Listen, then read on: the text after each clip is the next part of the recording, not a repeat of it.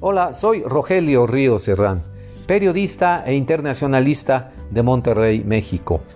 Mi colaboración de hoy se titula USA, la resistencia. Está grabada el 4 de julio del 2020. No importa de qué lado de la frontera me encuentro, ni tampoco me detiene el hecho de que soy mexicano, no estadounidense, para dejar de sentirme parte cada año de la celebración del Día de la Independencia en los Estados Unidos. El de hoy en este 2020 será recordado como uno de los más impensables en la historia norteamericana. Más allá de un 9-11, creo que se compara más con el ataque japonés a Pearl Harbor. La sorpresa y la magnitud de la acción, eh, si juntamos el coronavirus, la recesión económica, los conflictos raciales, los malos gobernantes, etcétera, etcétera, ha dejado a los norteamericanos estupefactos noqueados en la lona del ring y porque no supieron de dónde vino el golpe del oponente. Yo admiro a la sociedad estadounidense, pero critico acremente a sus gobiernos, no solo al actual. Desde que tengo memoria, influyen en mí su música, sus escritores, sus grandes periódicos, por ejemplo, sigo al New York Times como a una religión. Las revistas, la cadena CNN, sus directores de cine y actores legendarios, Incorporo todo eso, tal como lo hacen muchos mexicanos, no en conflicto ni en sustitución de mi propia cultura, sino acompañándola y enriqueciéndola. Mientras más americano me siento, más mexicano soy. No tengo problema alguno con eso. Hay espacio más que suficiente en mí para los vecinos del norte. Por eso veo con tristeza los hard times que se viven hoy en Estados Unidos y no me quedo indiferente viendo tanto sufrimiento. No, nada de eso. Su sufrimiento es mío también. Y no es un cliché, es la pura verdad.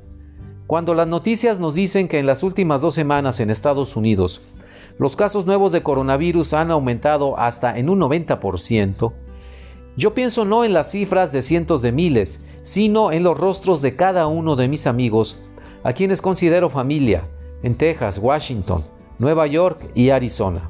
Incluso Rememoro a los que no he visto en mucho, mucho tiempo. Pienso en sus hijos, padres, vecinos, en sus novias. Esos gringos tan queridos, buenos amigos, alegres y desmadrosos como los mexicanos.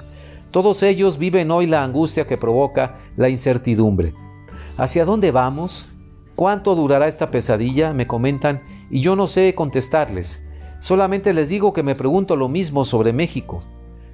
Feliz día de la independencia les digo, pero nada más me contestan, not so happy. Y yo entiendo bien a lo que se refieren. Se sienten indefensos ante las adversidades, frágiles como la hierba recién nacida que no es capaz de ponerse en pie, arrastrados por un viento que los lleva sin rumbo hacia el desempleo, la pobreza, a perder sus libertades, a la muerte. No se dan por vencidos, sin embargo, sin dar una buena pelea Así es la tradición popular estadounidense. Never surrender, dicen ellos. Y así es como han luchado contra las adversidades que parecían insalvables.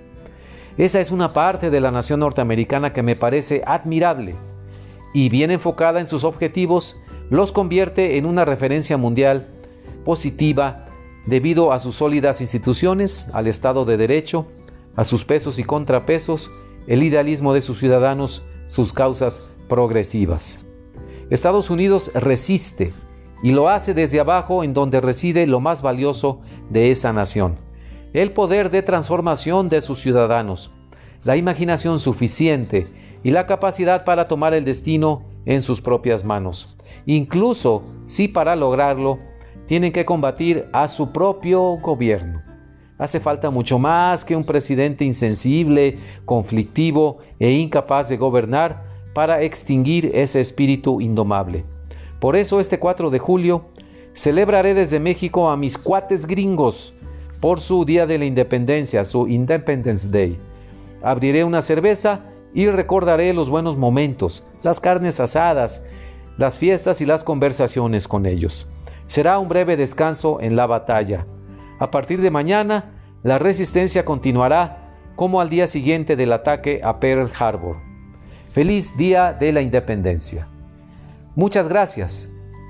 Le recuerdo que me puede escribir a la cuenta de correo electrónico rogelio.rios60 gmail.com.